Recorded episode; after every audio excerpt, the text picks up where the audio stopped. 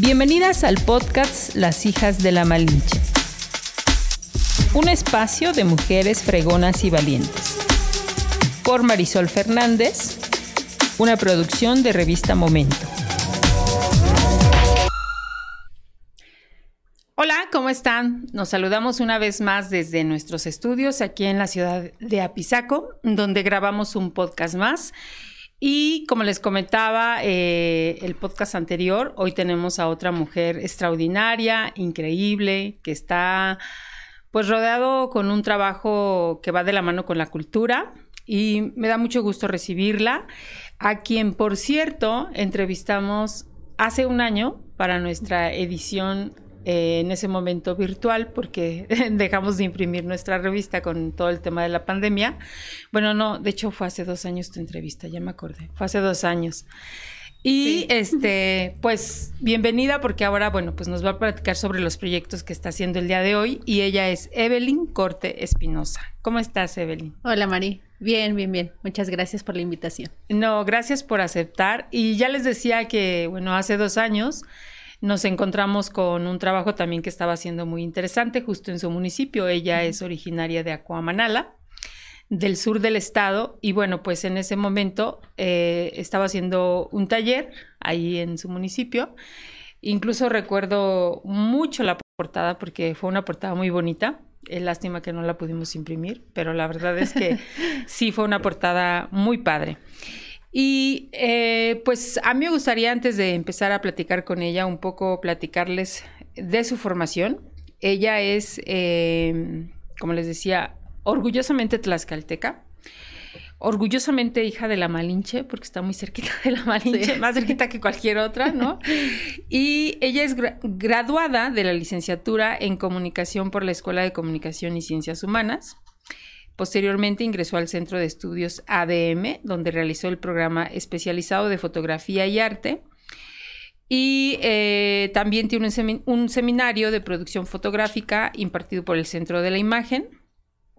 Y ha contribuido pues en varios talleres, en varias actividades. Tiene muchos premios, aquí estaba leyendo y la verdad es que son bastantes.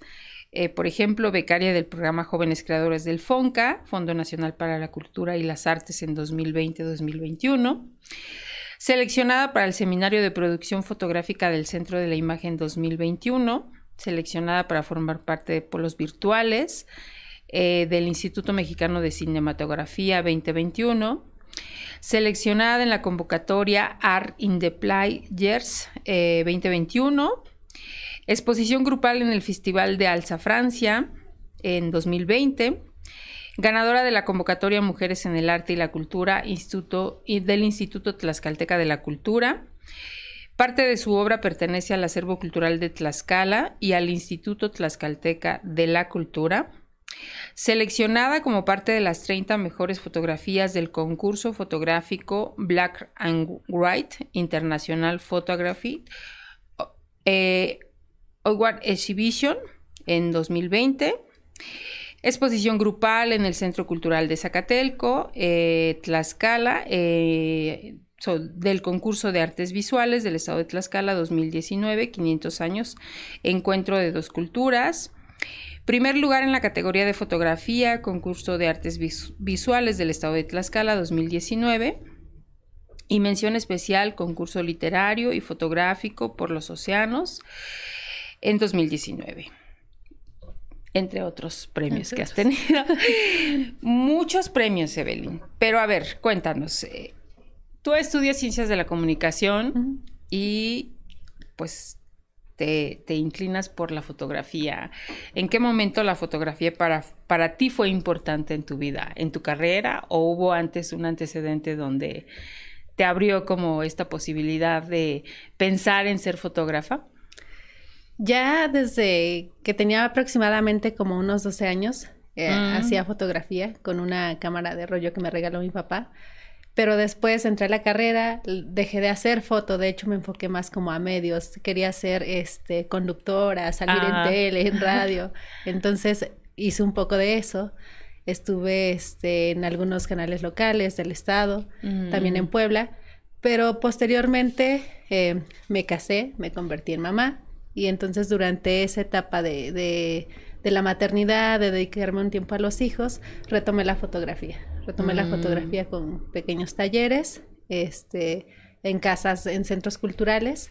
Y así fue como otra vez empecé a retomar por lo que siempre me había gustado. O sea, me gustaba, sí, me gustaba andar todo el tiempo dando flachazo.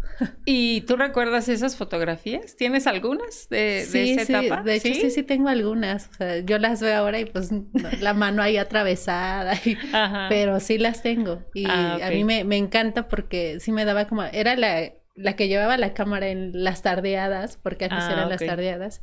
Y entonces iba y pues a fotografiar a todo el mundo, ¿no? Así tengo el recuerdo de, este, desde el chico que me gustaba en la secundaria hasta el grupo de amigas con el que estaba. Ah, ok. Tú eres la de las fotos. Sí.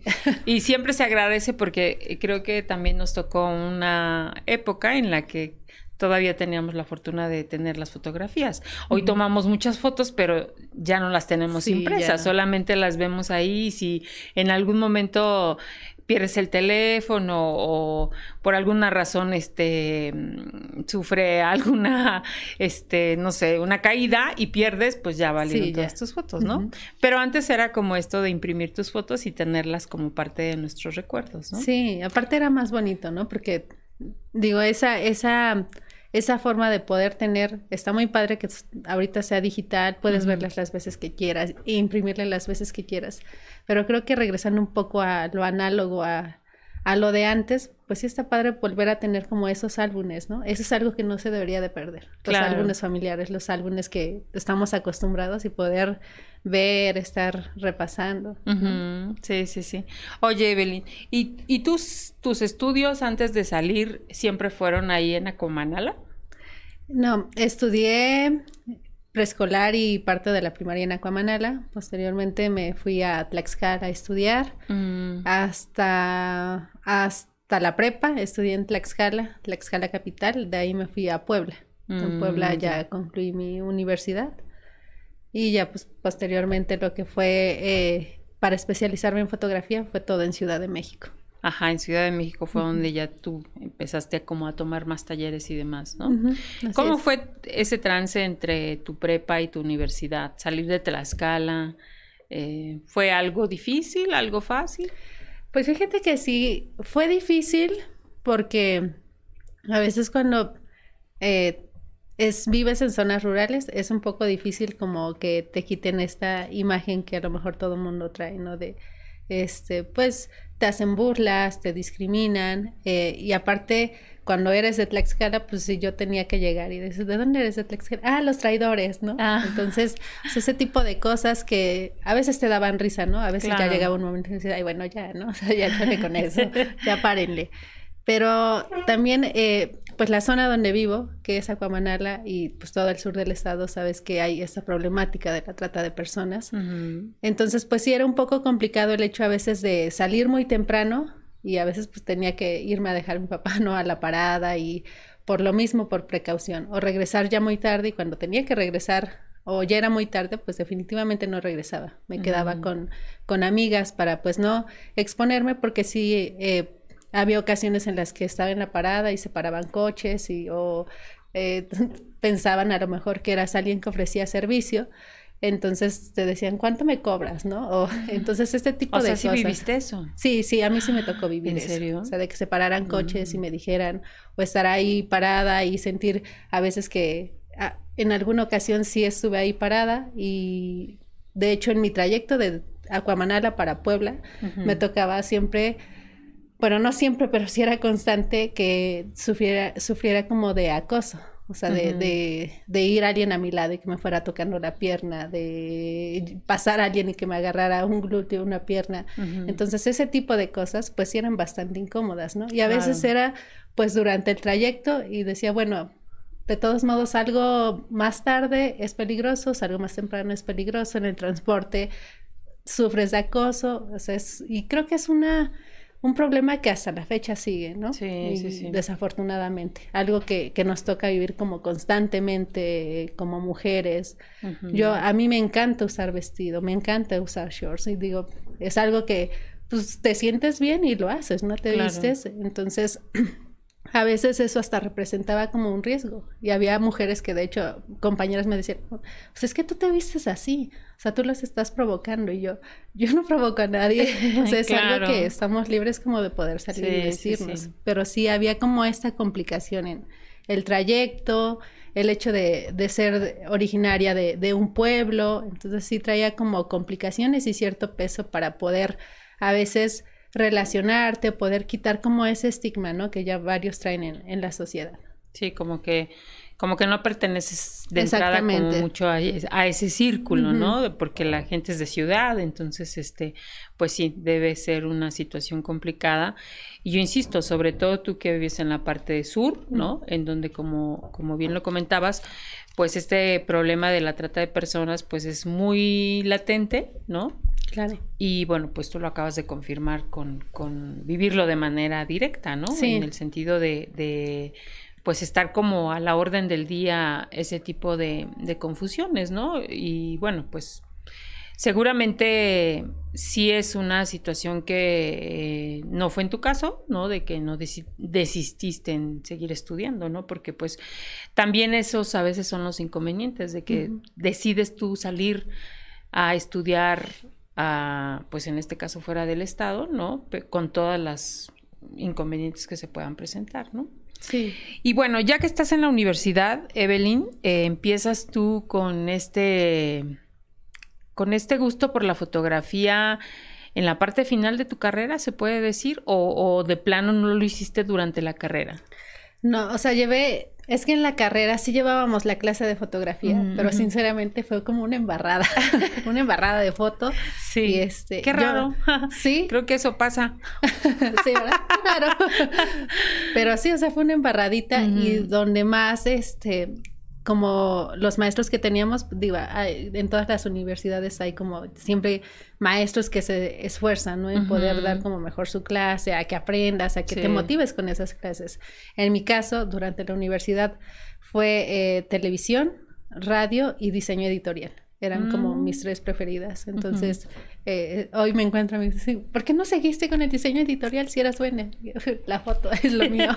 Retomé lo que siempre había estado, me gustaba, pero en algún momento dejé de hacerlo, no sé por qué, eh, seguramente sí se me cruzaron varias cosas, pero pues creo que llega un momento en que dejas eh, de cantar, como lo diría un profe, Misael Torres, eh, dejas un momento, llega el momento en que dejas de cantar, dejas de hacerlo, no te explicas ni por qué, ¿no? Pero cuando lo retomas, lo retomas con más fuerza, con más ganas y sobre todo con más emoción y sentimientos de querer expresar todo lo que te has guardado. ¿Y en qué momento fue cuando tú retomaste este gusto por la fotografía?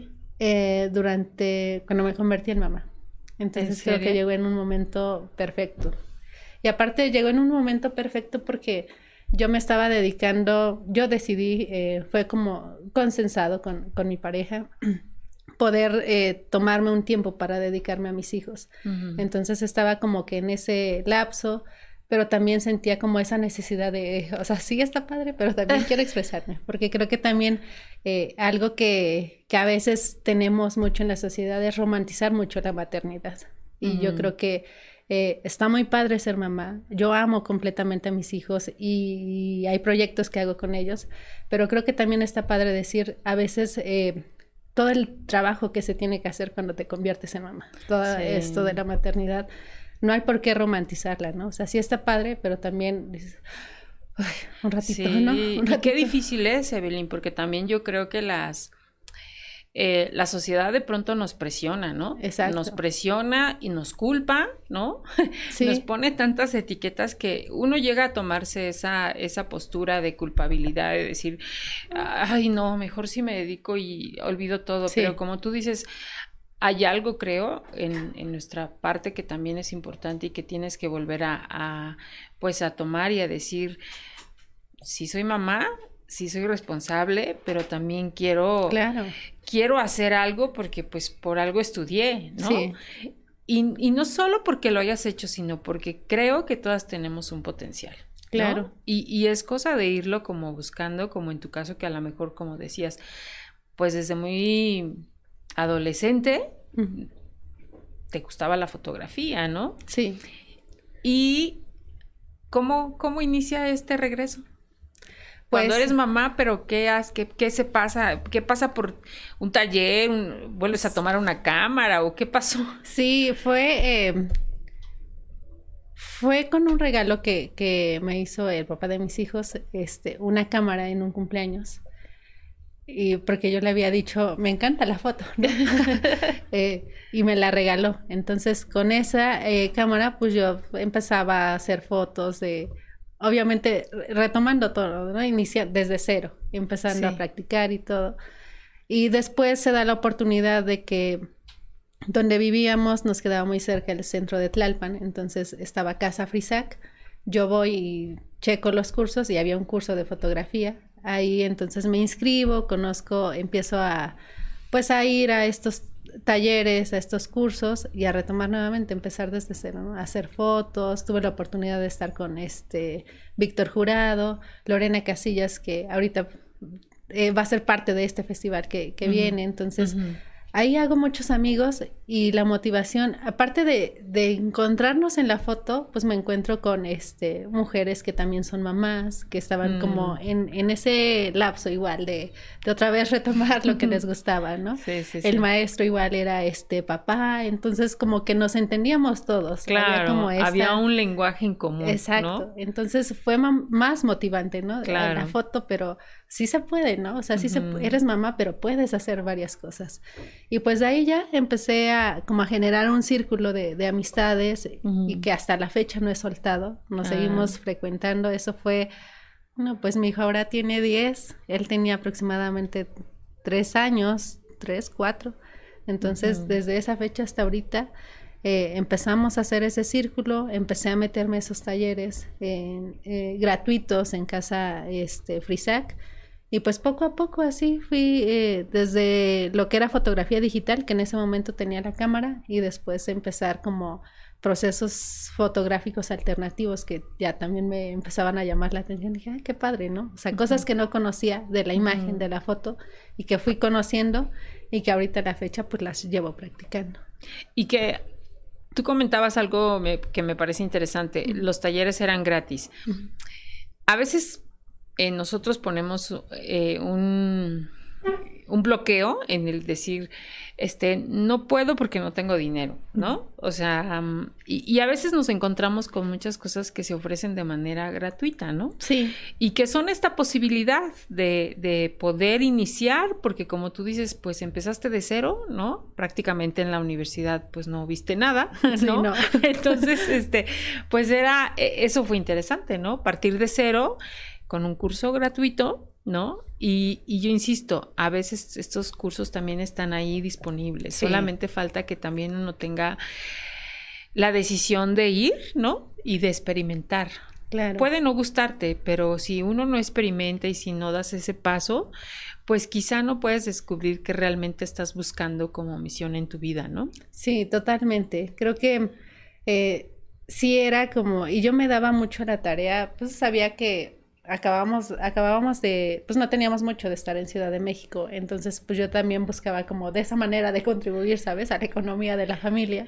Entonces sí buscaba como estos talleres, sí había muchos que tenías que pagar, pero había estos otros que eran buenos maestros, eh, que tenían ya una trayectoria y que estaban disponibles para ir y ahí estar, ¿no? Entonces claro. dije, pues ¿por qué no aprovecharlo? Y creo que eso es algo que ahorita que lo comentas, pues sí, muchas veces está, a veces es eh, que no nos damos el tiempo, que este, a veces nos piden tantas cosas, ¿no? También a veces eso de burocracia, de te piden esto, te piden aquello, y luego ve para acá, ve para allá, traen infinidad de cosas, ¿no?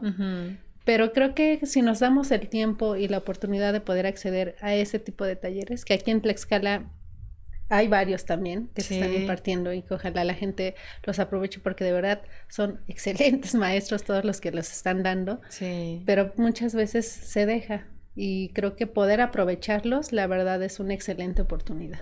¿Y en qué momento empiezas a hacer negocio ya que te dedicas o que empiezas a retomar la fotografía? Yo creo como al año de que empecé ah, con estos talleres. No tan tarde. No, y, la ventaja que tenía era que pues, mi hijo iba en escuelas y hacían eventos, entonces pues yo iba, de hecho iba con la cámara pues porque yo quería fotografiar a mi hijo. sí, sí. Eh, pero de ahí, oye, ¿tomas fotos? Y yo, sí, si quieren, sí, ¿por qué no? Entonces, de ahí ya eh, había mamás que ya me conocían en todos los eventos, oye, porfa, mi hijo, ¿eh? Entonces, de ahí me empecé como a, pues a, hacer el negocio de poder tomar fotos con los niños de la escuela y festivales que aparte ya sabes en las escuelas a cada rato hay festivales. Sí, sí, entonces sí, era eh, pues buen negocio. Pero pues sí es eh, como te comentaba a veces la, la el abismo que hay entre, entre esos paquetes que yo a lo mejor podía ofrecer en Ciudad de México a lo que puedo ofrecer acá en Tlaxcala, pero que sí, así fue como me, me, empecé a hacer negocio en la foto, a empezar a trabajar claro. la fotografía. O sea que fue un excelente regalo tu cámara. Sí, la verdad es que sí, sí, un excelente regalo. Muy bien. Oye, Evelyn, y después de estar en, en la Ciudad de México, ¿cuántos años? ¿Cuántos años estuviste? Estuve 10 años en Ciudad de México. ¿Qué más pudiste ver en esa gran ciudad? Uf, no, es que creo que Ciudad de México tiene, es tan cultural, tan diversa, que de verdad te enamoras de la ciudad. O sea, si andas todo el tiempo acelerado, eso sí. Eh, y hay zonas que obviamente, pues la fama que a lo mejor tiene Ciudad de México, no, ay, no, no, te van a bajar el celular, la cartera. Sí, sí pasa, la verdad es que sí pasa. Pero hay zonas donde también son tan culturales, donde puedes aprender muchas cosas, tanta diversidad en, en todas las cuestiones. Creo que eh, aparte de aprender fotografía, aprende muchas otras cosas. Eh, hice excelentes amigos y, y, lo, lo, chistoso es que hice amigos, pero que no eran de Ciudad de México, sino entonces ahí me encontraba, eh, de los amigos que hice, pues eran de Durango, Morelia, este, Guadalajara, de, otros estados que nos encontrábamos ahí. sí, hice amigos de Ciudad de México, fueron de veras muy pocos, pero esa diversidad de que viene gente foránea y se instala y entonces convives y creas como pues este otro círculo que, que ya no es de tu estado pero vienen de otros estados y te identificas porque sabes que también son foráneos y que pasan como que por el mismo la misma situación a lo mejor que atraviesas estando en Ciudad de México tener que aprender todo tener que aprenderte las rutas del metro del metrobús pero sí es muy padre creo que es una ciudad bastante eh, cosmopolita pero también bastante diversa y que te ofrece infinidad de oportunidades, tanto culturales, este, de trabajo, deportivas. Ahí tienes absolutamente todo. Todo, sí, cierto. Bueno, y, regresas a Tlaxcala, ¿por qué? Regreso a raíz de la pandemia. A raíz de la pandemia es que regresamos. La verdad es que sí fue como para nosotros una situación difícil. Difícil porque eh, vivíamos nosotros en un departamento y sí tenía su pequeño espacio, su patio, pero eh, pues siempre habíamos eh, estado en esta dinámica de que pues casi todo el día no convivíamos, ¿sabes? Porque el papá de mis hijos se iba a trabajar, yo me iba a mis actividades, entonces cuando la pandemia te dice todos a casa, entonces tenemos que convivir las 24 horas del día, ¿no? Sí, sí, sí. Y a veces eso, cuando estás en una eh, rutina eh, de, hacer ciertas cosas y te mueven completamente todo, entonces, pues se te mueven muchas cosas, ¿no? Emocionales, eh, infinidad. Y creo que eso fue algo que a mí este, me estaba pegando tanto emocionalmente como físicamente y eh, de salud hubo un momento en el que yo me sentí muy mal y, era como que todo el cúmulo de todas las cosas que traía. Claro. Entonces llegó un momento en que dije, ¿sabes qué? Este, yo me regreso. yo ya siento que aquí ya, ya no puedo. Este, está esta situación de la pandemia. Eh, necesitamos como ese espacio de también los niños necesitaban como poder estar en contacto con la naturaleza. Allá pues familia cerca no teníamos. Toda nuestra familia estaba aquí en Tlaxcala, porque su papá es de Apizaco, yo soy de Acuamanal, entonces nuestra familia estaba acá. Tenemos unos tíos, pero pues estaban igual lejos. Aparte, pues estar en un departamento, la pandemia, 24 horas, o sea, por más que buscabas alternativas, llegaba un punto en el que ya, o sea, ya, ya, ya agotabas como que todo. Sí, sí, sí. Entonces sí, ese fue como regresar una por... Em, por salud emocional, mental. Eh, pero también eh, regresar porque creo que poder estar en contacto con la familia, con, con, con, la naturaleza sobre todo, y pensando en mis hijos, que ellos estuvieran como en, en otro ambiente también, no, no estar encerrados en un pequeño departamento, sino aquí en Acuamanala, pues al regresar tuvimos la oportunidad de salir al campo, ¿no? Eh, la casa de la abuela pues es grande, jardín, entonces todo eso la verdad es que yo siempre decía antes, yo me quiero ir a la ciudad, siempre era lo que yo quería, ¿no? Y ahora que regresé digo, ay, bendito Dios, qué bueno que regresé a, a, mi lugar de origen, que la verdad a veces estando como en situaciones como esto de, de la pandemia, en confinamiento, donde no solamente te, te, quedas porque te tienes que quedar, sino que aparte de eso te reencuentras a ti mismo y empiezas a resignificar muchas cosas. Y creo que parte de, de poder ayudarme a resignificar como todas estas situaciones fue un diplomado que tomé en el CENAR, que era sobre este resignificar el cuerpo, resignificar los espacios. llegó como... Anillo. Sí, exactamente, anillo al dedo. Entonces, en ese diplomado me empecé a trabajar muchas cosas conmigo que no había trabajado. Claro. Y, eso igual me, me, ayudó como para poder entender mejor las cosas, ver bien, bueno, a ver si, si estoy bien, pero creo que tú, Evelyn, necesitas otra cosa. O sea, ya, ya estaba como en esa búsqueda de, de también, obviamente, poder retomar lo que yo había dejado, ¿no? o sea, como te decía, me, me, me fue consensado de poder dedicarme a los hijos y trabajar de esta forma, a lo mejor de cierta forma informal, ¿no? De poder tener eventos, pero tampoco era algo como tan fijo. Claro. Y ya al regresar dije, bueno, es momento de retomar, que ha sido difícil. La verdad es que regresar eh, ha sido padre por esta parte de poder estar con la familia, poder tener estos espacios, pero difícil en, en, en cuanto a, al trabajo. A, a mí me encanta hacer fotografía y me enfoco más a cosas culturales, pero sí ha sido un poco difícil en tener que a lo mejor encontrar algo a lo que tú estás enfocado o estás dirigiéndote. Entonces, tiene sus pros y sus contras pero creo que ha tenido más bendiciones que otra cosa. Yo creo que tú eres un, un claro ejemplo de, de, todo esto que escuchábamos en, en, las noticias, ¿no? Porque todos estuvo, estuvimos encerrados, ¿no?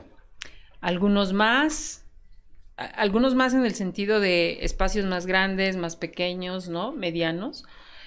Pero también creo que tú eres una parte... Eh, un ejemplo de lo que pasó en el sentido, como tú decías, llegó un momento en que no sabíamos, ¿no? ¿Qué hacer, ¿no? Porque convivir las 24 horas, ¿no? Eh, sí debe ser complicado, ¿no? Y sobre todo, creo yo, cuando tienes niños como los tuyos, de tu edad, en los que seguramente también ellos estaban en, ya desesperados, ¿no? Porque el no poder salir, no poder... Eh, visitar porque tampoco se podía, ¿no? Sí. Entonces sí fue, me parece que, insisto, tú eres un claro ejemplo de esto. En algún momento en esta parte de, de tomar esta decisión, ¿tú consideras que viviste o se tornó violento el, el ambiente?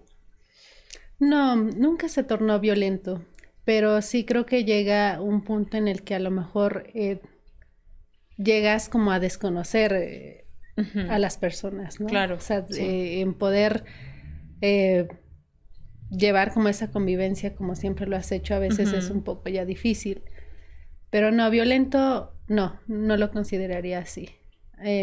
creo que a lo mejor un poco asfixiante para todos, sí. Sí, sí, o sea, precisamente durante ese confinamiento también me di a la tarea de poder trabajar con mis hijos y reflejar eh, la serie de inocencia confinada que tengo, pues es enfocada a ellos. Y que en su momento yo decía, bueno, es porque trato de reflejar cómo están viviendo ellos la pandemia, sus juegos imaginarios, la cruda realidad. Pero ahora que lo analizo, digo, realmente fue un trabajo en el que más que proyectarlos a ellos era ayudarme a mí en ese momento de, de poder crear imágenes, porque como fotógrafo siempre estás acostumbrado a andar creando imágenes y no salir también era como un inconveniente.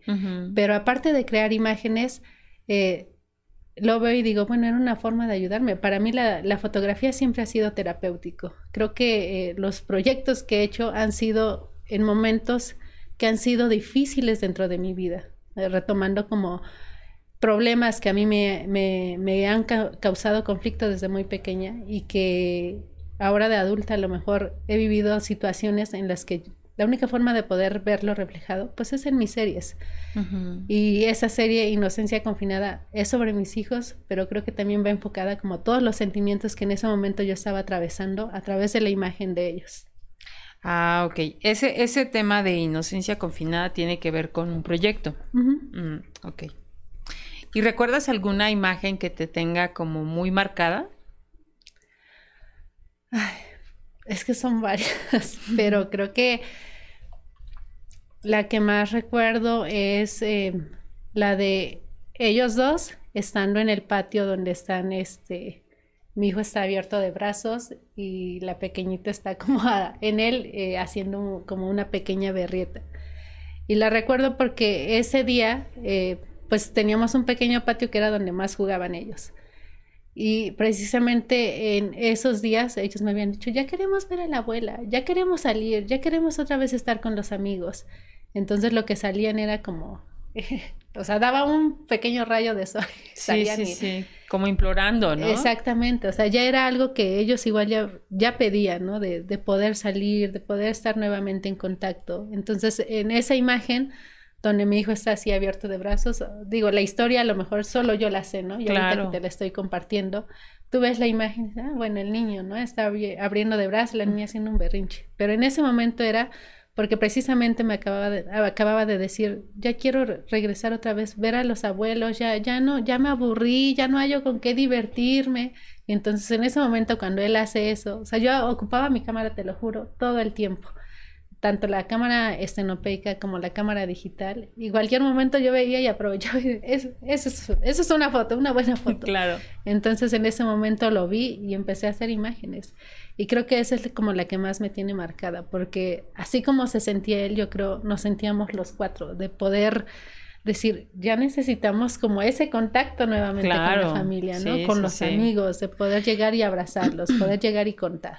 Y ambas imágenes, porque también la imagen de tu hija, pues era justo esta, esta rabia que de pronto todos sentimos también por, porque esto no cesaba, ¿no? Porque en lugar de poder avanzar, escuchabas todo lo contrario, en lugar de que todo mejorara, este, muertes por aquí, muertes por allá, y ahora cierra esto, y ahora no salgas, y ahora sin mascarilla, y ahora, o sea, sí fue creo que una situación muy complicada, y creo que ambas imágenes dan esa lectura, ¿no? O sea, de, de, de todas estas emociones que vivimos muchas familias, insisto, seguramente muchas eh, más, muchas menos, algunas con más complicaciones, otras con exageradamente complicaciones, pero sí fue una situación que creo que a todas nos ha, nos ha cambiado, ¿no? Y en este caso, pues tu regreso a Tlaxcala, ¿no?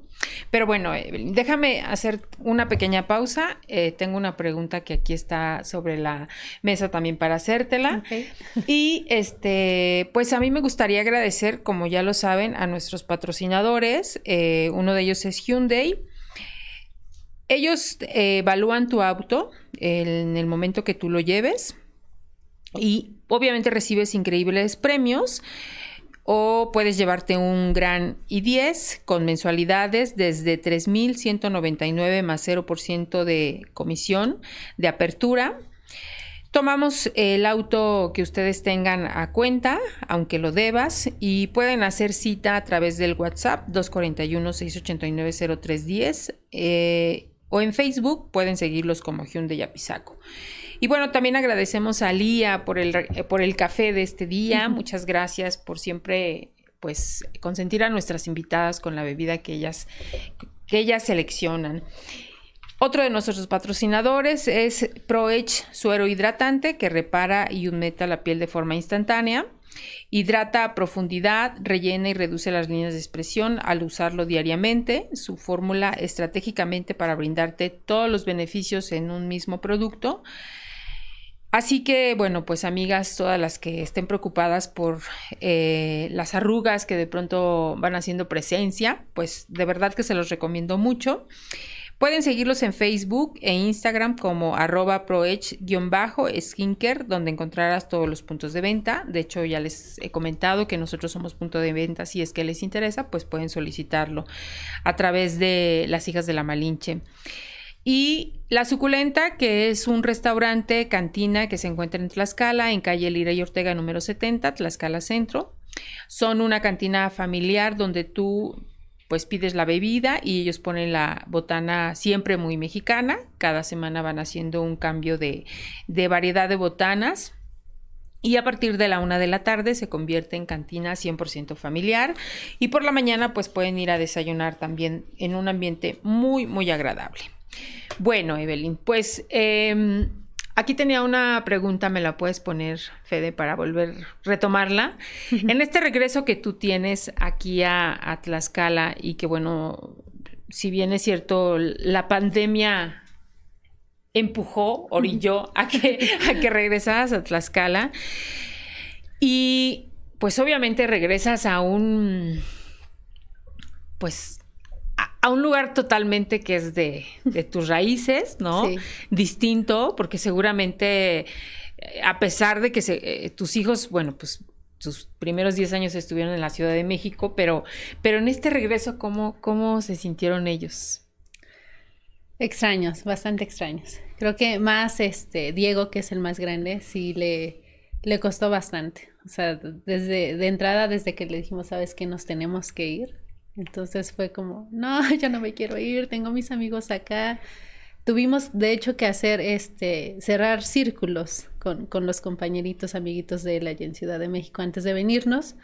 Yo les pedí a todas las mamás, ¿saben qué? Nos vamos a regresar, este, necesito hacer, yo sé que no se puede hacer reunión eh, presencial, pero sí virtual y que por favor con sus niños este, les expliquen, Diego se regresa, y que le den unas palabras de aliento porque Dieguito sí estaba de yo no me quiero ir y pues eso tanto a su papá como a mí nos pegaba no porque decíamos bueno es o sea no quisiéramos pero es necesario tener que hacerlo sí. Entonces sí afortunadamente sí tiene amigos que respondieron y le dijeron Diego vamos a estar en contacto contigo este échale ganas te ir muy bien te vamos a ir a visitar y hoy en día, eh, Dieguito sí tiene amigos con los que se comunica en Ciudad de México, eh, se conecta para jugar virtualmente.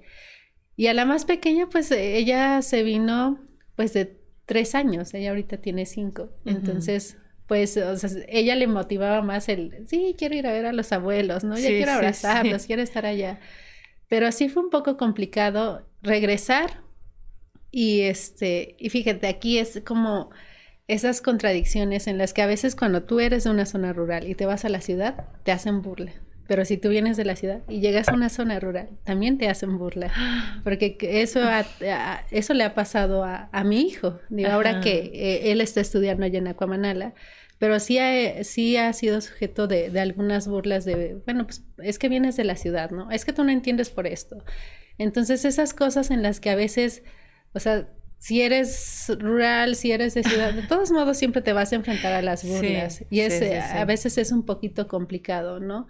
Aparte, em, regresa eh, y lo inscribimos a esta escuela, era un cambio como de escuela de paga, escuela de gobierno, porque también en eso afectó la, la, la pandemia. Claro. Entonces, eh, y aparte cuando regresa a, esas escuelas, y ahorita lo estoy viendo porque además de hacer todo lo que hago, me quise meter en el, la Asociación de Padres de Familia, que nunca lo había hecho.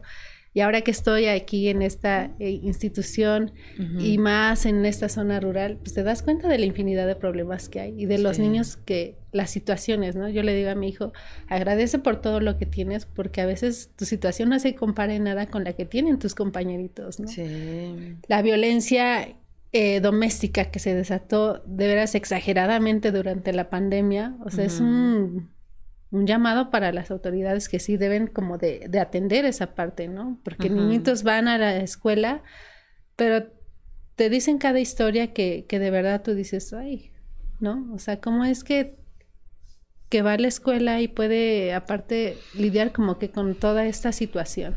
Claro. Pero pues creo que en su momento fue un poco difícil que llegaran, se adaptaran, eh, ayudó mucho en la convivencia con los abuelos, este, de mi parte, de la parte de su papá, los primos, tíos, y creo que ahorita ya se adaptaron, han hecho pues sí amistades ya, ya en, en, el pueblo y también eh, pues ya estando allá, pues, ahora sí pudimos festejar este, los cumpleaños porque antes pues no, no pudimos antes, ¿no? Entonces sí ya fueron los primitos y ya más convivencia. Creo que costó, pero ahorita están... Eh, no te voy a decir que ya están completamente adaptados, quizás la pequeña sí, pero Diego está como en, en ese proceso. Sí, sí, sí. Sí, porque le tocó también pues una parte en la cual este, esta, estas amistades que uno va generando ya fuera de la familia, ¿no? Que, que es la escuela, sí. pues empiezas a crear estos lazos y es entendible, ¿no? O sea, claro. hay una parte muy complicada que ellos vivieron, no solamente los de primaria, ni se diga los de secundaria, ni se diga los de prepa, ¿no? Pero bueno, con esta pregunta me gustaría pasar, digamos, como a, a, lo que estás haciendo hoy en día. Y a mí me gustaría preguntarte, Evelyn, ¿Crees que nosotras como mujeres vemos el mundo diferente desde la fotografía? Sí, la verdad es que sí. Sí lo vemos muy diferente. Creo que eh, a veces siempre como mujeres en la foto se nos ha eh, comentado que romantizamos mucho las cosas y no lo creo así. Lo vemos diferente porque creo que eh, llevamos a cabo como todas estas emociones que, que tenemos pero las enfocamos en la imagen. Más allá de, romantizar, creo que tratamos de proyectar la realidad eh, como debe de ser, ¿no? A lo mejor lo que yo estoy viendo, yo al menos procuro que lo que yo estoy viendo se, sea un poco, se acerque lo más que se pueda a lo que pueden ver en mis fotografías. Sí creo que vemos de manera diferente la foto porque a través de la historia siempre nos han tratado como que de negar ese espacio. Y hoy que estamos en esa búsqueda de espacio, que se nos ha dado, o más bien hemos buscado esa oportunidad de poder exigir, de poder hablar, pues estamos buscándola a través de, la imagen, de poder reclamar los lugares que nos han sido negados, de poder alzar la voz entre estas luchas sociales que, que son muchas y que aún siguen afectando a las mujeres y que a veces no solo es este el patriarcado, ¿no? Sino también a veces esta eh, poca sororidad y también esta interseccionalidad que, que, a veces no existe, ¿no? O sea, a veces hay mujeres sí peleando por el derecho de las mujeres, pero vete más abajo y va a haber otras mujeres que siguen en esa lucha de, la, de lo que a lo mejor tú ya pasaste y si te vas más abajo hay otras mujeres y así nos vamos. Entonces, sí, sí la vemos diferente, pero creo que también le damos como un toque único a la fotografía. Y creo que por ahí va tu camino en el sentido de lo que ahora estás haciendo en tu regreso a Tlaxcala, Evelyn, porque em, ya lo decíamos, parte de lo que ahorita estás trabajando es el proyecto de sustitutos del mañana, ¿no? Eh, para visibilizar más jóvenes de diferentes municipios donde esté involucrada la trata de personas. Trabajo también el proyecto de las flores de la Malinche, ¿no? En coordinación con el Centro de la Imagen y, esto busca poder conectar directamente con mujeres indígenas del Estado, ¿no? Y uno que me parece que es el más importante y es el que nos gustaría ayudarte a promover en el sentido del significado que tiene, que es el Festival de Fotografía Estenopeica, y es el primero que se va a llevar a cabo aquí en el estado de Tlaxcala. Entonces, a, mí me gustaría que nos platicaras justo de este festival. ¿En qué momento surge esta idea para, hacerlo y por qué? Em, surge aproximadamente como un año. Hace un año aproximadamente que, que surgió eh, porque yo vengo haciendo, eh, aparte de que hago fotografía digital, mis proyectos pues, ya algunos los conocen, también hago fotografía estenopeica y procesos fotográficos alternativos.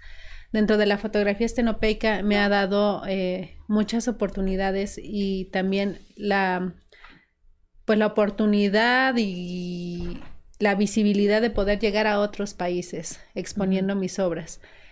Eh, creo que la fotografía estenopeica, si algo se tiene es que es mucho de, poder ser mucho compañerismo, de poder hacer, aparte estar experimentando siempre, pero también te des oportunidad de que conoces gente y no hay recelo con el trabajo, al contrario, cuando quieras te ayudo, ¿no? En lo que yo te pueda apoyar, ahí estamos. Y eso es lo padre, porque la verdad es que que te, que te encuentres gente, artistas o fotógrafos que de verdad te digan sinceramente, quiero compartir mi trabajo contigo sin ninguna bronca, es muy raro. Es muy raro que te encuentres a alguien así. Sí. y yo afortunadamente la mayoría de esas personas las he encontrado en la fotografía estenopeica. Pero bueno, he aprendido mucho. A ver, explícanos qué es este tipo de fotografía. Digo, un poco, un poco para saber eh, cuál es la diferencia entre a lo mejor la fotografía que yo conozco, que veo impresa o la que veo en mi teléfono, a, esta fotografía. Cuéntanos, ¿qué es? Eh, bueno, la fotografía estenopeica es eh, como estenopeica se deriva de estenopo y el estenopo es un pequeño orificio que se hace en en un soporte, en este caso usamos un pedazo de lata en el cual se hace un pequeño orificio y por ahí se proyecta y entra la luz y, y lo que hace la luz es que a través de un papel fotosensible empieza a proyectar la imagen, a, a hacer la imagen de manera invertida. Entonces eso te da ya la imagen fotográfica, obviamente tiene que pasar por el proceso de revelado para que tú puedas ya tener tu fotografía. Pero aparte este es un proceso que se usaba desde hace siglos para que los que se dedicaba, dedicaban a pintar y a dibujar, a hacer retrato principalmente, eh, lo usaran como para mejorar su trazo eh, en la famosa caja oscura. Ahora pues, lo puedes llevar a cabo desde una lata que mis cámaras son latas y cajas de cartón, donde uso la, el estenopo, le hago el hoyito al pedazo de latita, eh, considero cuánto mide de, de, su diámetro para entonces poder hacer las medidas, o sea, es también parte de usar matemáticas porque tienes que sacar eh, las medidas del estenopo para que tengas una imagen más nítida y más clara, las medidas del diafragma para ver también cuántos cuánto tiempo le vas a dejar al sol aproximadamente. Digo, ya cuando le, le, agarras, pues ya no es necesario a veces guiarte por una tablita que tenemos, ¿no? De, a ver, salió esto, entonces muévele acá y va a ser 15 minutos al sol o 5 eh, segundos. Pero esa es la técnica. ¿Qué fue el taller que diste en Aquamanala? el taller que di en Aquamanala fue de antotipia. Ah, ok. sí, y que esa es otra técnica, un proceso antiguo de fotografía usando eh, pigmentos naturales. Ahora, ¿qué nos enseña este tipo de fotografía, Evelyn? ¿Cuál, es, ajá, ¿Cuál es el objetivo justo de este mm, festival? De este festival. Em, ¿Qué buscas? Bueno, uno, busco el poder traer y dar a conocer más esta técnica, porque si bien eh, no es muy conocida, eh, todo lo que se puede hacer con ella, y la verdad es que se puede hacer bastante una de sus ventajas de entrada es que no necesitas una cámara digital, ¿no? Porque pues las cámaras están carísimas. son carísimas, claro. Y hasta eso las ni la, las semiprofesionales y hasta las digitales pequeñitas, aún así para alguien que a lo mejor quisiera iniciar en la foto y que no tenga el recurso va a ser caro. Entonces, las posibilidades que te da la fotografía estenopeica es poder crear tu propia cámara, desde una lata, desde un pistache, desde una caja de cerillos, desde eh, un zapato. Entonces, poder hacer tu cámara. A veces, dentro de esta técnica, lo complicado es el poder revelar.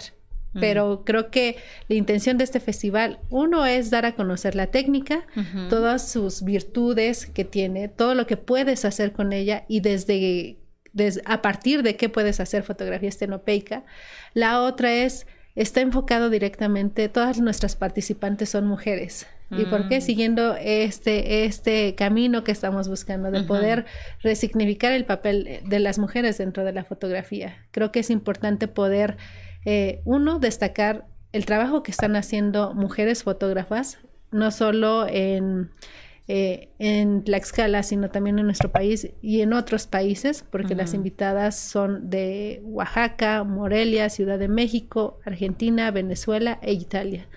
Eh, Desafortunadamente, aquí en Tlaxcala, la verdad es que yo no conozco a alguien más que se esté dedicando a hacer fotografía estenopeica. Al menos no he tenido el gusto. Y si hay, a mí me encantaría conocer y hacer equipo, ¿no? hacer, pues sí, hacer grupo, hacer comunidad. Sí. Eh, pero creo que esas son como las dos principales, que se conozca la técnica y poder eh, proyectar la importancia de la mujer dentro de la fotografía a partir de esta técnica de la estenopeica, que es muy variada, pero también es eh, bastante enriquecedor poder ver los resultados que se generan, porque todas las talleristas que vienen, eh, Nirvana Paz, excepto Nirvana Paz, ella ella se dedica más a la fotografía digital, pero trae un proceso alternativo que me parece igual súper importante, que es la cianotipia, y que ella va a estar dando ese taller. Pero mm. todas ya traen una trayectoria referente a la imagen y estamos todas como en esa búsqueda de, no, hay que buscar el papel importante de la mujer en la fotografía. Claro.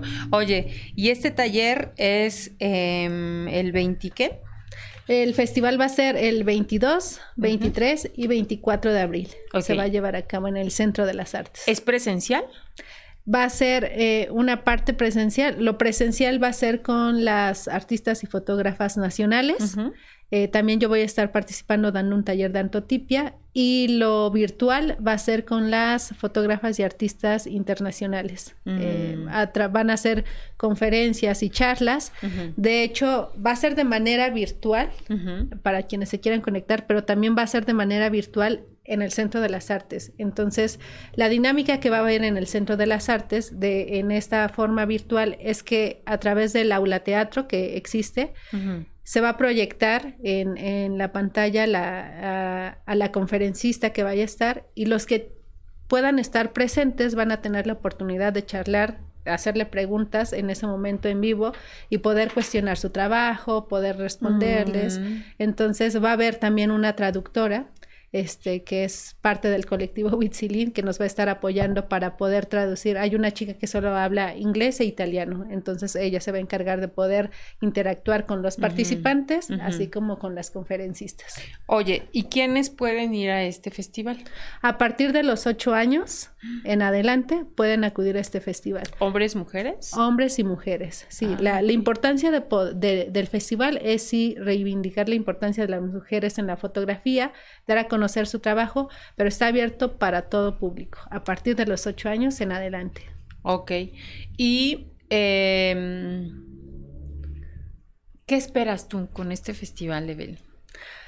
yo espero que este festival sea, em, nos abra las puertas para poder traer ya eh, de verdad más talleres presenciales en el estado, pero sobre todo gratuitos y que, y que sea con el apoyo de Secretaría de Cultura, porque a veces habemos muchos que tenemos muchas iniciativas, muchas ganas de poder hacer cosas, pero nos falta apoyo, desafortunadamente. Sí, sí, sí. Eh, creo que sí es necesario como, eh, bueno, para mí mencionar que, que esta colaboración de ellas, o sea, lo están haciendo de manera altruista, de poder venir y decirme, sabes que yo te apoyo, o sea, lo vas a hacer, va les dije, ¿saben qué? O sea, no, tengo para sus viáticos, no tengo para esto. Ah. Entonces me dijeron, no, no importa, lo hacemos. Y ahorita, junto con el colectivo Witzilin, este, se están igual como dando a la tarea de, de poder gestionar ellas este, esa parte del colectivo, en poder apoyarme para poder gestionar lo que serían sus viáticos eh, a las que vienen presencialmente.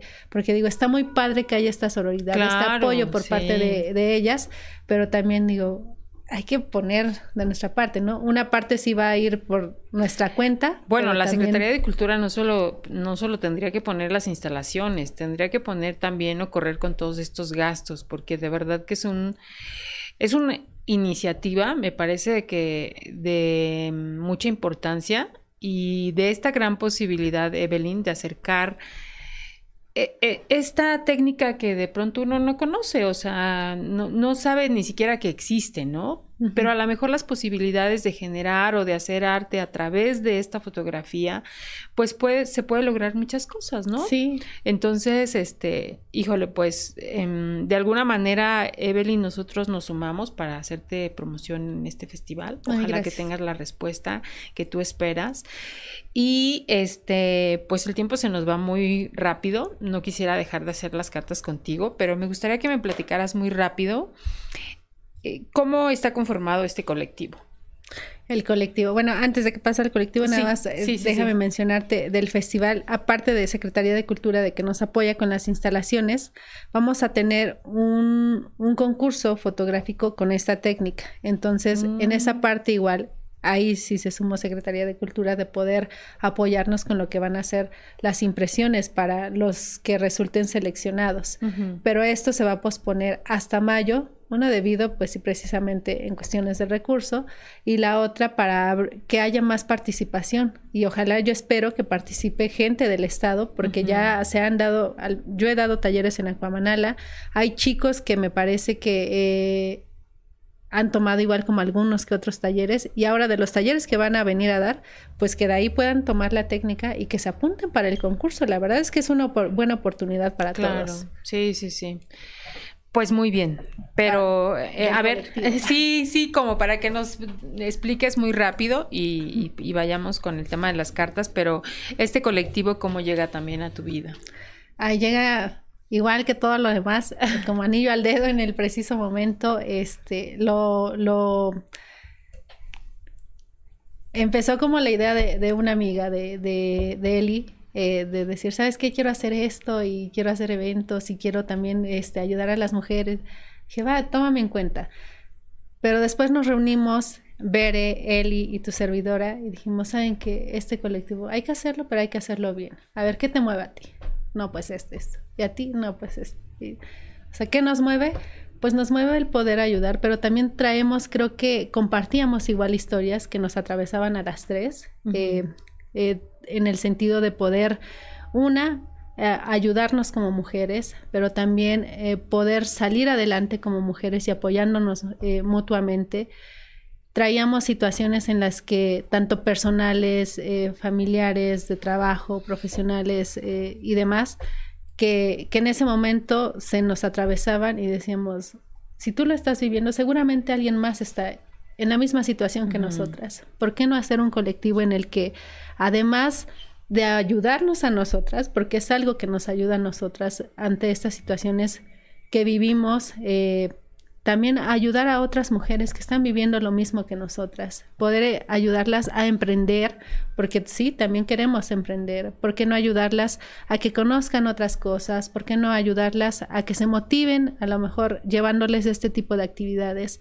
Surgió con la idea de poder ayudar a mujeres, centrarnos en mujeres. Pero cuando llevamos a cabo la primera expo, y, y creo que eso es algo igual que nos han preguntado, pero ¿por qué llevar a cabo una expo ¿no? de emprendedores? Y, porque creíamos que en ese momento la pandemia había dejado a muchas personas sin trabajo, con mucho eh, rezago económico, y que creíamos importante poder darle prioridad a estas personas, a estas mujeres, de que pudieran nuevamente reactivar su economía. Entonces quisimos hacer esta expo y ahí nos dimos cuenta que, bueno, a ver, no solo las mujeres le están pasando mal, ¿verdad? También hay hombres que están atravesando por situaciones que nos atraviesan no solo a nosotras como mujeres, como seres humanos estamos en esa dinámica. Entonces, ahorita el colectivo se enfoca en poder ayudar a través de lo que es cultura, ecología, este, iniciativas de ley, eh, educación. Se me está yendo otro eje. No lo recuerdo, pero nos vamos enfocando en esos. Entonces, ahorita llevamos a cabo la expo, pero posteriormente vamos a tener conferencias, eventos de ecología y ya coordinadamente con secretarías y con gente de, que viene de otros estados también. Mm. Muy bien. Pues ha sido un gusto escucharte, Evelyn, y conocer parte de lo que estás haciendo. Eh, insisto, eh, deseo que te vaya muy bien en este festival, que haya la respuesta que estás poniendo tú y que, bueno, pues también tenga el eco y que ojalá que este primero sea el primero del segundo, ¿no? Y que cada vez pueda tener mejor respuesta, mejores participantes, no porque estos no sean buenos participantes, pero siempre el primero te pone para decir, bueno, el siguiente que, que viene, ¿no?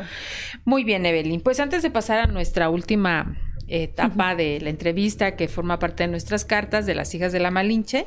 Si vas escogiendo alguna para pasármela, yo mientras mando saludos a Ernestina Pérez, a Miley Pérez, a Alma Rosa García. La que sea, ¿verdad? La que tú quieras. Y a Londra Jos. Muchas gracias por seguirnos, gracias por compartir, gracias por por hablar de las hijas de la Malinche. Bueno, vamos a ver, dice, ¿qué se arreglaría en tu vida con dinero infinito? No. Mm, ¿Qué se arreglaría en mi vida? Pues creo que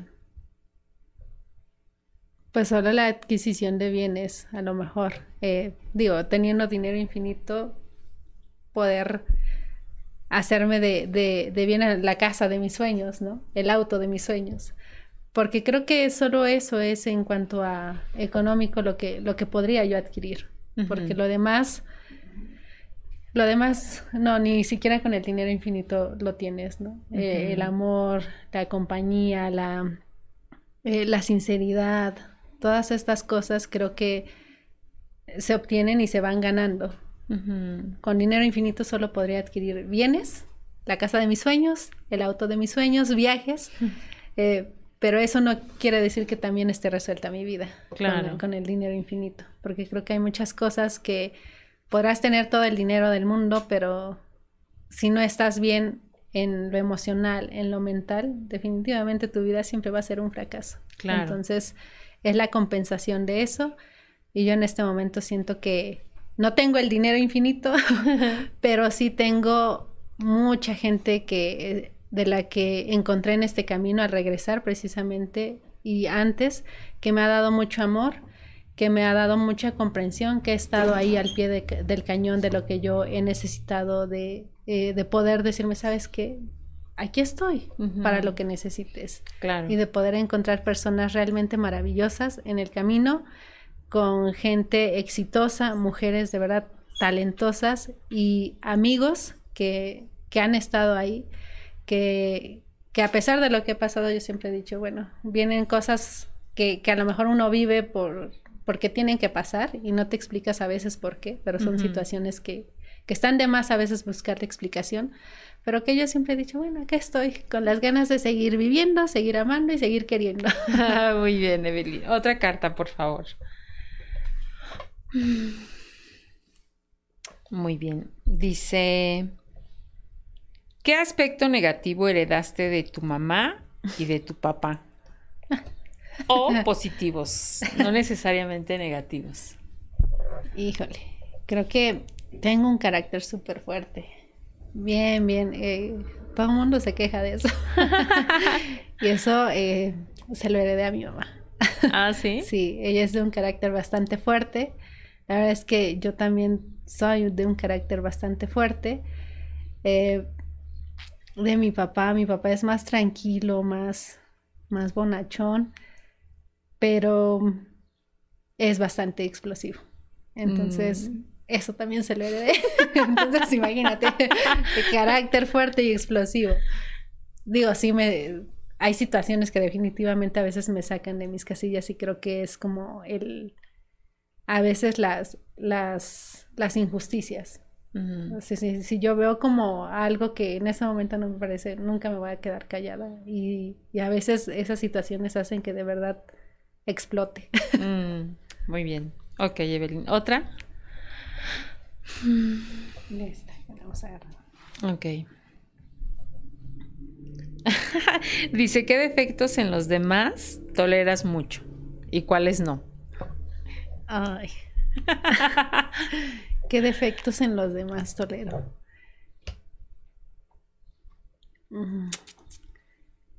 Creo que, eh,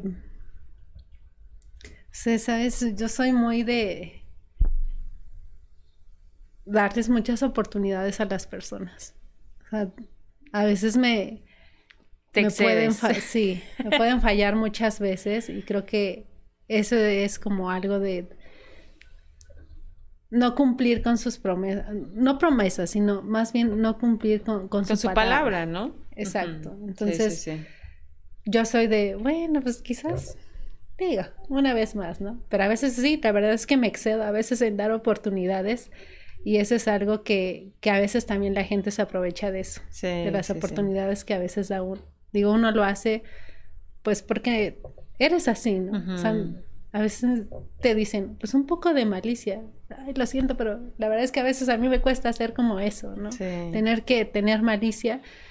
Y digo, ya, ya quedará en las personas, pero creo que eh, ese defecto de no cumplir con su palabra, aparte de, de que tolero, ay, también es algo que, pues que ya después me molesta, ¿no? O sea, tener que, bueno, ya, o sea, hasta cuántas, ¿no? o sea, vas a entenderlo. Muy bien. Una última, Evelyn. Ok, dice, ¿cómo sueles reaccionar ante un problema en, o en un momento de adversidad? Uy, pues dependiendo, la verdad es que digo, ahora creo que es, suelo pensar un, un poquito ¿eh? eh, las cosas antes de poder actuar, pero creo que depende mucho igual en qué problema estés atravesando en ese momento. Ah, no sé, te puedo poner de ejemplo que eh, situaciones como alguna agresión que sufrió mi familia hace años, o sea, sí, en ese momento yo reaccioné, simplemente me dejé llevar por, llevar por mis emociones, ¿no? Y que ahora lo analice y digo, pero qué ilógica, o sea, en ese momento hasta tú pudiste sufrir un accidente. Sí, sí, sí. Pero si a lo mejor fuera una adversidad en cuanto a... Y bueno, que más bien las estoy viviendo, adversidades que ahorita estoy viviendo, estoy atravesando por un proceso pues difícil, que, que sí es un poco dentro de estas adversidades que a lo mejor nos toca pasar como pareja, como mujer. Y que la verdad es que creo que le estoy tomando de una manera que a veces hasta yo me sorprendo y digo, pues creo que es lo mejor, tranquila, analizando las cosas sin necesidad de, pelear ni discutir, porque no hay necesidad. simplemente es poder llegar y hacer acuerdos, porque eh, y me enfoco a esta situación, eh, a veces con esa persona con quien viviste muchos años, pues creo que lo más sano es terminar así, como amigos, de una manera sana, de estar bien, y no solo por nosotros, ¿no? Sino porque hay otras personitas que merecen todo nuestro respeto y sobre todo todo nuestro amor, y que creo que ahorita me siento que estoy actuando de una manera tranquila, eh, serena, y de verdad siempre se lo he dicho, lo he dicho en la mejor cordialidad, porque creo que no hay mejor forma de llevar a cabo las cosas que de una manera cordial para que todo concluya bien. Claro, yo creo que es la mejor decisión, Evelyn, sobre todo porque justamente tú acabas de mencionar que hay dos personitas, ¿no? Sí. Y que casualmente nos están escuchando aquí. sí. Porque déjenme decirles que cuando uno va conociendo a las mujeres que se topa uno en su camino, y, uno de pronto escucha, justo no sabe uno por qué está atravesando uno, ¿no? Y les comparto que el día de ayer Evelyn me decía, oye Marisol, ¿puedo llevar a mis hijos porque no tengo con quién dejarlos? Cuando yo leí tu mensaje, Evelyn, dije, híjole, ¿cuántas veces como mujeres no sabemos mm, qué hacer? ¿No? Y dije, claro que sí, claro que por supuesto que puedes llevarlos, ¿no? Porque de verdad, yo insisto, hay muchas veces que muchas de nosotros estamos pasando por situaciones difíciles y complicadas y que este acompañamiento, pues solamente lo podemos hacer así, ¿no? O sea, siendo eh, empáticas, ¿no? de, de decir, pues por supuesto que no tengo ningún problema porque tus hijos estén aquí, ¿no? Porque ellos, pues obviamente se merecen realmente... Gracias. Eh, acompañarte, estar contigo y a veces de verdad no saben qué difícil es no poder resolver el tema de dónde dejar los hijos, de verdad. Y siempre pasa lo mismo. Pero Em, yo celebro, Evelyn, que estés haciendo todo esto.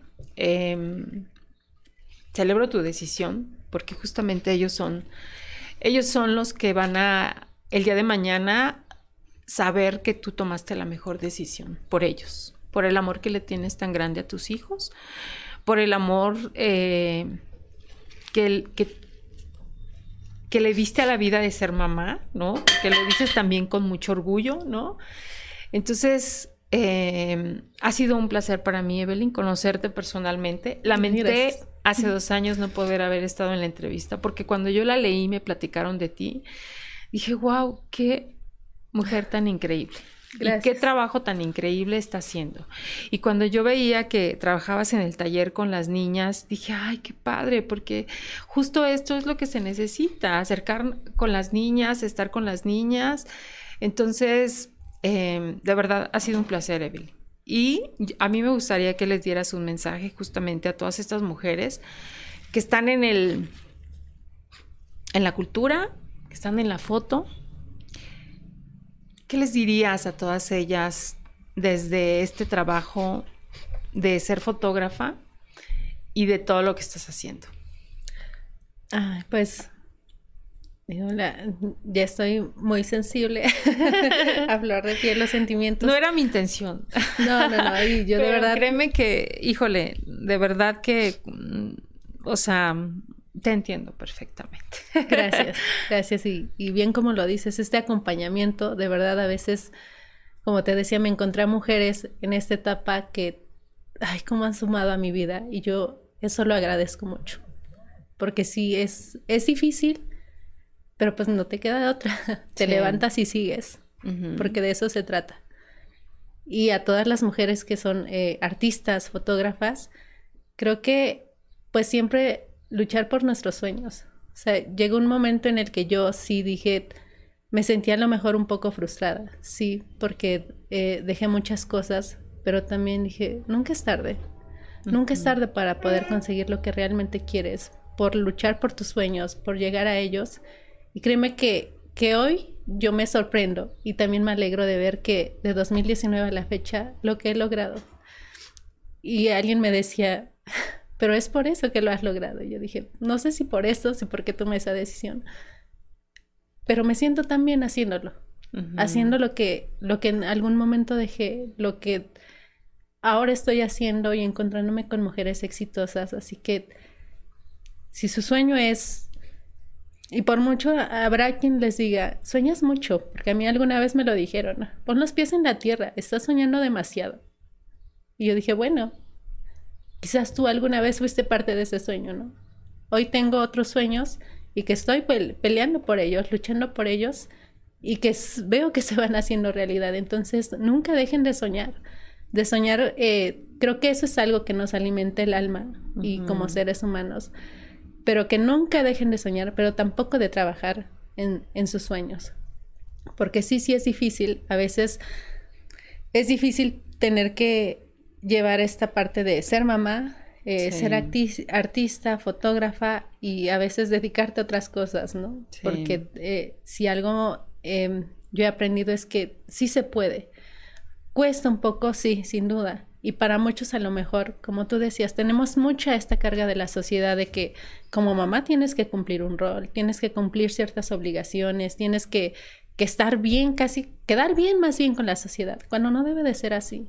O sea, te traemos un peso de entrada como mujer, de que ya por ser mujer es pesado, es una, es no una carga, pero que sí te, te estigmatiza mucho, te, te hacen ver de una forma que, que a lo mejor no debe de ser.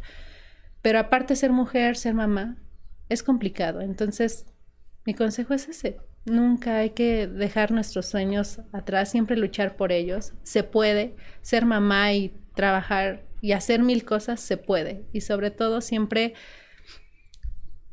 en el camino vas a encontrar gente maravillosa. Eh, tengo amigas, hoy te conozco Marisol y la verdad es que me llevo también una grata sorpresa y también admiración por ti, por todo lo que has logrado. Entonces todo se puede. Muy bien, Evelyn. Pues a mí me gustaría que nos compartieras tus redes este, dónde pueden seguir, cómo está el festival, si tiene red, este, tu personal o cómo pueden localizarte. Eh, el festival tiene redes sociales, tanto Facebook como Instagram. Se llama Festival Estenopeico Tlaxcala, todo junto. Eh, mis redes sociales es, me encuentran en Facebook como Evelyn Corte eh, y en Instagram Eve Corte-bajo. Ok. muy bien. Pues muchas gracias y lamento decirles, pero las mujeres soñamos muy alto. No soñamos bajito ni soñamos a media, soñamos altísimo.